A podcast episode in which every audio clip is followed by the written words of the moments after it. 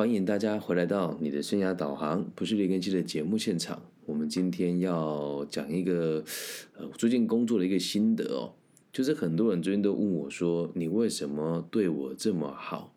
那我觉得每次听到人家问我这一句话的时候，我的心里都会有点纠结吗？可以这么说，就是纠结的，因为我认为当一个教育者，或者是不管是生涯规划也好，或是企业管顾，我都应该要对每个人这么好才对啊。那不然就失去了我当老师的意义了嘛。那故事会先从我今天下午到一间中小型的这个压铸冲模的公司的课程结束的那一刻开始讲起哦。就是我今天去做了一个这个员工关怀跟沟通，还有与人相处的这个内部的训练。那今天来当我的助理的这个老师，哈，他虽然说是我的助理，但他年纪比我长蛮多的，是一个在我们的地方社会还算有头有脸的一个企业主了，只是刚好协助朋友的协会来做一个帮忙。然后他就跟我讲说：“我怎么之前都没有在这个协会听过你的名字？”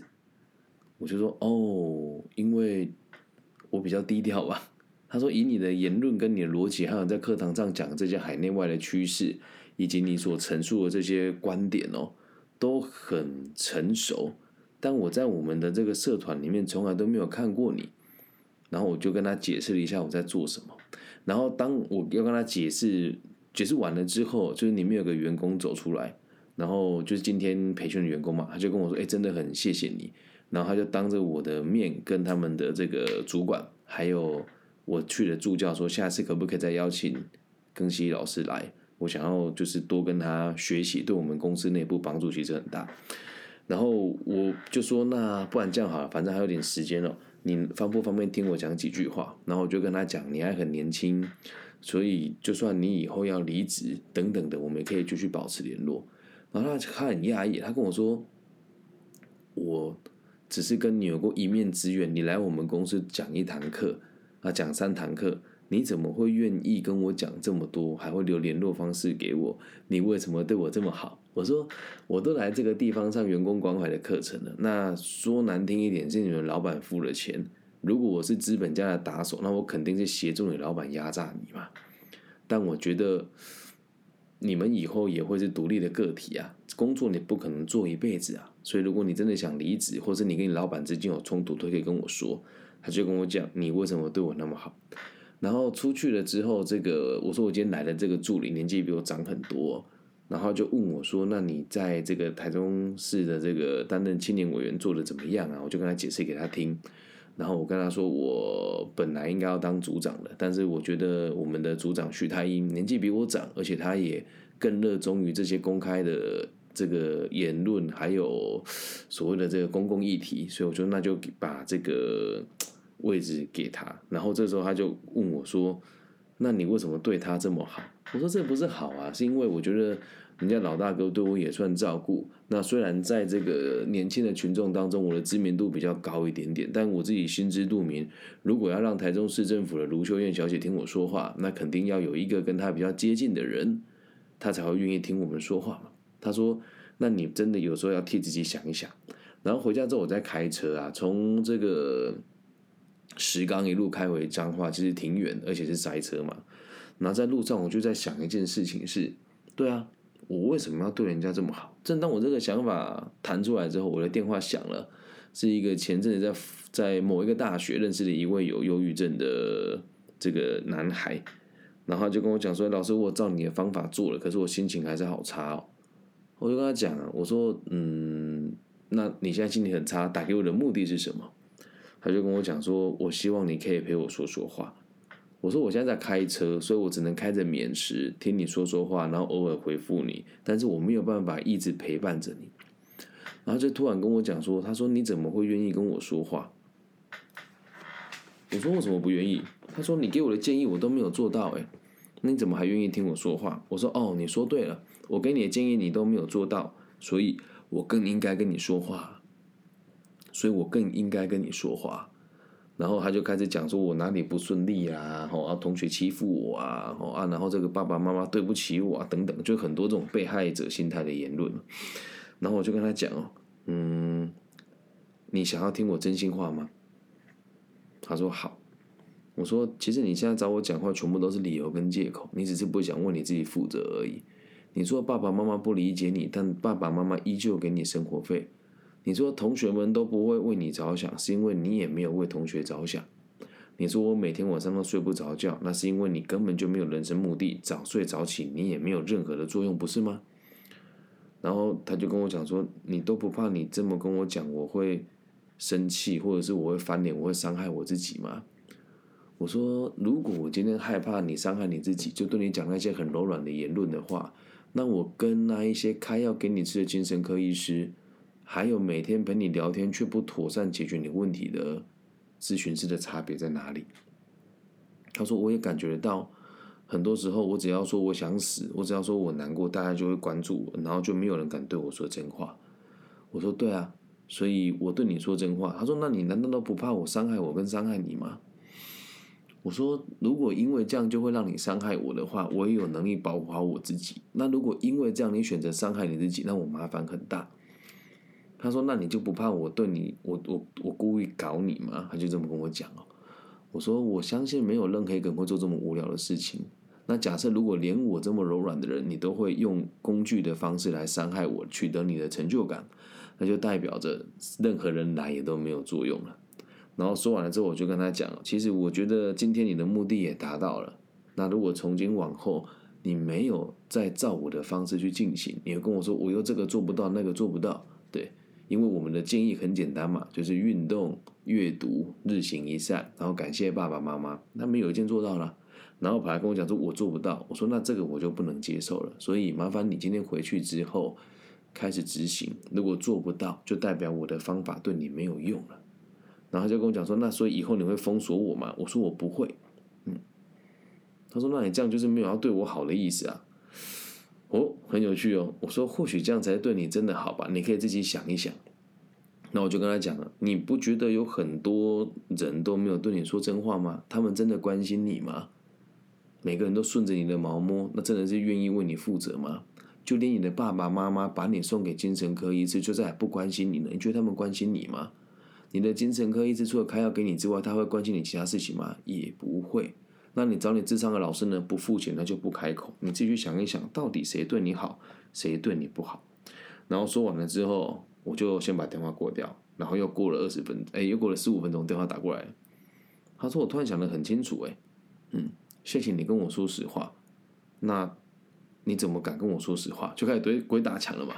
我说：“这就是问题啊！我的工作跟你们只接触过一次，但我觉得我对你们是有帮助的。我也希望可以在短时间内解决你的问题。”他就讲说：“那你都不求回报的吗？”我说：“其实我也很想理解我的方法有没有用。”对，他说：“说你对我好是有目的的。”我说：“也可以这么说喽。”对，因我帮助更多人，让更多人能够认认识我的方式，并且理解我，去告诉下一个人有这样子的朋友存在，所以我才对你好啊！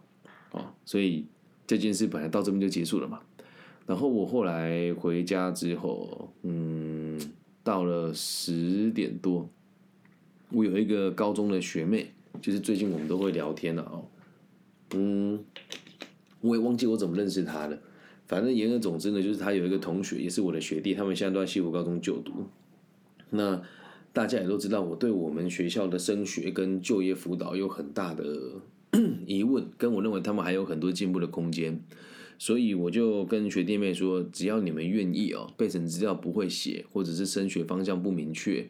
学校聘去的老师跟专家都这么的不专业，又不落实，又不接地气的话，你们跟我讲好时间，我过来帮你们做义务的服务。那其实老实说哦，我不是第一次跟西湖高中的学弟妹接触。那这里我也点名几间学校：彰化高中、彰化女中、园林高中，然后鹿港高中。今年我也没有合作，以往我会跟鹿港高中合作，那我都会直接跟他们的学生还有老师告知。就是彰化有一个这样子的人哦，住在彰化，我叫李庚希，但是在台中市的教育局，还有这个嘉义市的青年处跟高雄市的青年局，还有台中市的这个这个亲研考会的这个亲子辅导委员会，我都是有被邀请去的这个专家，然后也经常在四大商社这个亲子沟通当中的讲题去做一个这个分享。那我去帮他们做这件事情，我是不收费的嘛。老实说，就这么多年过去了，愿意接受的人很少。到这里我还是觉得很纳闷哦，就是在我刚出道的时候，有一阵子其实我都不收演讲费，但后来发现不收不对啊，因为我不收，人家学校预算也得花，那就算我收我这个钱，好像成效也不大。但当我每次跟别人讲出我不收费的时候，大家反而不愿意给我服务的机会。然后后来有一阵子，我就变得很瞎忙，就是很多民众会私底下问我问题啊，不是说不好了，是大家一来也不付钱，然后二来也不会帮你宣传，所以有阵子我心情起伏其实很大，就觉得做那么多也没有人理解你啊，哦，甚至有很多人，哎，这这个也都是实话哦，就是我的学生有了成就之后，因为我没有什么名气嘛，所以他们就会。去那些有名气老师身边，就是他原本很落魄，然后我介介绍他去比不错的企业上班，然后他们就去上其他老师的这种专业的买卖的，哎，这个所谓的培训课程，然后就会在那边说都是这个其他老师的功劳。我看了，其实一开始也都很不是滋味，然后一直到最近，其实我做的都还蛮绝望，我就说好吧，反正人性就是这样嘛。那就像我做了这么多事情，也你也很少看到有人会公开表态。在板上，或者是在他的这个私人的社群媒体去推荐我，因为我也没有这个需求，我也不会特别想说要去利用我的个案去宣传我还是什么的。然后今天呢，我这个小学妹她就问我说：“那学长你什么时候时间比较可以？我要跟我们老师说。”我连终点费都没有问他，我就跟他讲说：“你确定什么时候，大概什么月份，你跟我说就好了。”他就跟我说：“我没有看过这么佛心的人呢，你为什么对我们这么好？”又重复了一样的问题，一天之内这么多问我这件事哦，然后在刚刚哦，其实跟他就是传讯息传到一半，我就跟他讲，我还没有说出来，只是本来要打出去，但我还没有打，我不知道他们在节目现场。其实我很想告诉他，是不是我为什么对你们这么好，是你们给我机会，愿意倾听我说话。反过来讲，其实是你们听我说话，才是你们对我好啊。因为我有自己的理想跟抱负，所以对大家好，对我而言也只是一个过程而已。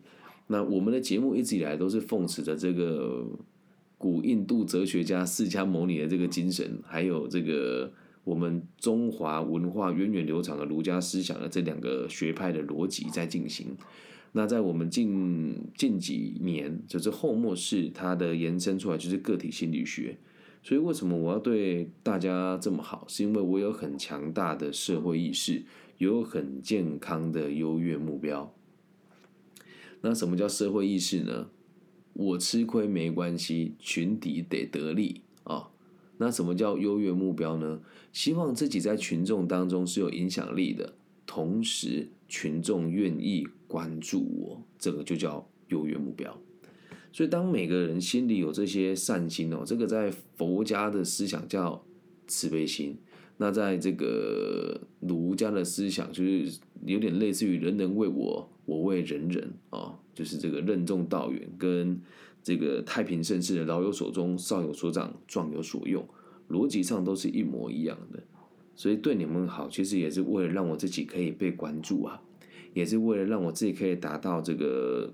所谓的这个整个社会的安定嘛，所以不要想那么多。如果你真的觉得我对你好的话，你可以大胆的告诉我，不要问我为什么。你可以说一句谢谢，或是加油，我就很开心了。那也希望透过这一集以后特别做，是因为我发现很多人会问我一样的事情：你为什么对我这么好？以后人家如果这个疑虑，我就会播放这一集给他听。然后最后，其实我是一个很老实的老师，嗯。有一件事我想跟大家分享哦，就是在最近这一阵子，有很多原本有精神状况的朋友会跟我说，因为接触我的言论之后，他们进步了很多。那我就会说，那你们愿不愿意在你们的这个脸书或者是 IG 公开分享我的粉丝专业？而大家的想法都是不愿意的。那我问他们为什么，他们说因为如果这么说，感觉自己是很奇怪的人，害怕自己的朋友不会接近自己，他也害怕别人觉得我的想法太偏激，会影响他们，影响到他们的人缘，我也都可以接受。那最后用一个小故事跟大家做结尾哦。曾经就有很多人跟我说，我的言论太尖酸刻薄，太自以为是，太刁钻。也有很多人认为我对他们这么做不是好。那前阵子有一个也是在工作上认识一位有有这个精神疾患的同学，跟我一样 ADHD 哦，是一位男生。然后呢，他跟我讲了很多他的问题，我也很具体的跟他转述了你该做哪些事。然后他一件事情都不做，然后会一直关心我。你吃饱了吗？你还好吗？哎，就是像你讲的，我在关心你啊，你怎么都不回我？Hello，你在吗？对我，然后我就说我在啊，谢谢你的关心，我很好。然后又过没多久说啊，我真的静不下心来，我都做不到。我就跟他讲说，那你就好好的做事，否则你一直关心我，帮助也不大。我过得很好，你再问再多次，我也会告诉你我过得很好。我工作很忙，所以这种关心对我来讲是温馨的，但我不会很频繁的回你。然后就是传讯息，Hello 在吗？Hello，你不是说你要关心我吗？我就都没有理他。然后我就跟他讲说，我还在忙，如果有没什么事的话，我只能告诉你我过得很好，不用担心。然后他一直跟我分享他的生活点点滴滴哦。然后我也都会就是淡淡的回他，因为真的忙嘛，没什么重点，我就不会特别回你啊。然后他就跟我讲说，我觉得你都骗人呢。你说大家都跟你是朋友，你竟然都不回我讯息，嗯。老实讲哦，如果我对你冷淡，不是我对你不好，是因为我跟你没有共同的目标。你的目标是透过关心我来取得成就感，但我想要告诉大家。诶，一个人关心我，跟从我身上身上得到关心过后的成就感的两种不同的动机，我是感觉得到的。所以，请大家就是，我也欢迎大家可以关心我，但不要太过度，然后也不要因为人家不接受你的好，你就说别人都不接受你的好，了解吗？最后提醒大家，这个世界没有什么好跟坏，都只是因为我们的行为符合彼此的需求而已。懂吗？你觉得我对你好，是因为你心里面有想要往更健康、更平稳的方向走。那如果你跟我接触之后，觉得我的言论很偏激啊，不愿意倾听啊，都不让别人把话说完啊，哦，那我只能告诉你，我不是来顺着你的毛摸的。所以这个好与不好，都是你跟我一起决定的。所以，如果真的觉得有被我帮助到的同学，也不用这么愧疚，不用有这么多疑虑。我也没有多伟大，也没有什么奇怪的目标，就只是希望社会安定而已。以上就是这一集全部的内容哦，希望大家喜欢。你为什么对我那么好？但跟大家做一个解释哦。那本节目也接受各种不同的方式的赞助，正所谓五块十块不嫌少，五万十万也不嫌多。那不管你在全世界哪个角落，如果你想要捐助给我，都可以私讯我，我的微信号是 B 五幺五二零零幺。那如果想要捐款给我的话，透过 Facebook、IG 搜寻我的名字，都可以找到我。木子李甲乙丙丁戊己更新的更，然后王羲之的羲。希望我们节目的存在可以带给这个社会更多安定的可能性。我爱你们，大家晚安，拜拜。